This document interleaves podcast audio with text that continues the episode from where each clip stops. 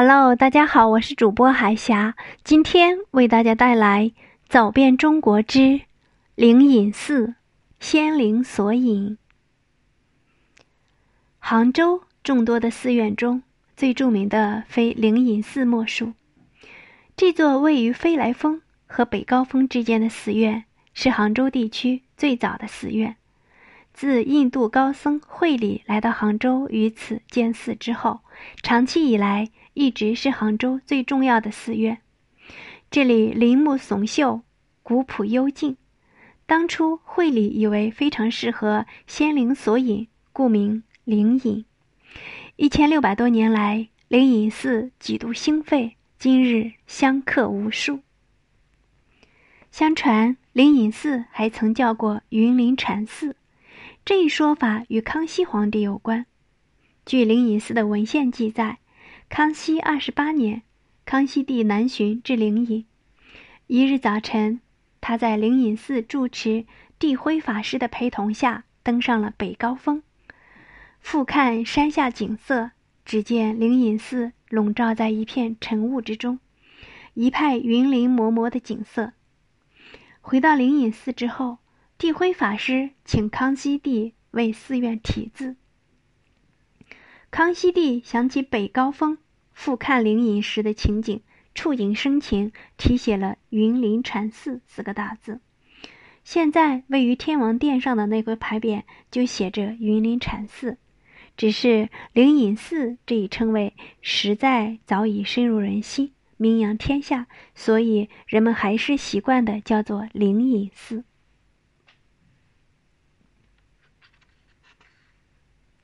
唐朝时期，总体上灵隐寺得到了较快的发展。虽然唐武宗时期排除佛，发生过大规模的禁佛事件，但我们从一些诗人的文章中，仍然可以感受到灵隐寺当时的规模。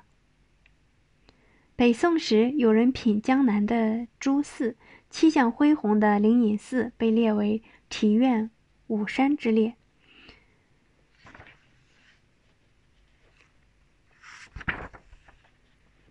新中国成立以后，灵隐寺在文化大革命的期间也险些遭遇灭顶之灾。在扫除四旧的活动中，灵隐寺成为了一部分红卫兵的行动目标。在这场浩劫中，幸得周恩来总理采取了当时的情况下不得已的办法，封闭灵隐寺，并马上发出灵隐寺暂加封闭的指示，这才使灵隐寺转危为安。这恐怕是杭州当时唯一一个没有被破坏的宗教场所了。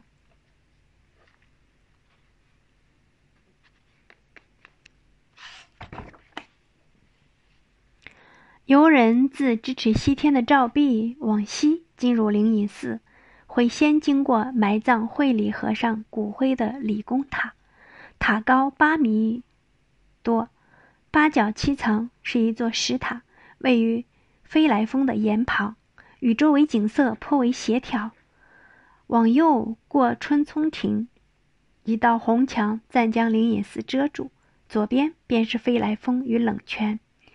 在泉边漫步，景色幽深，引人入胜。白居易在《冷泉亭记》中说：“东南山水余杭为最，就郡则灵隐寺为尤，就寺则冷泉亭为甲。”当然，最吸引人的还是飞来峰及其造像。这里峰岩婀娜，怪石森立，有的如蛟龙，有的似奔象，有的若伏虎。这里状如晶圆，有的玲珑剔透，千态毕成。这些造像时代不同，形态各异，或坐或立，大小不同，却都显示了高超的石雕技艺。千百年来，这些造像经历风吹雨打。很多布满了裂纹、苔痕，透露出一股沧桑的味道。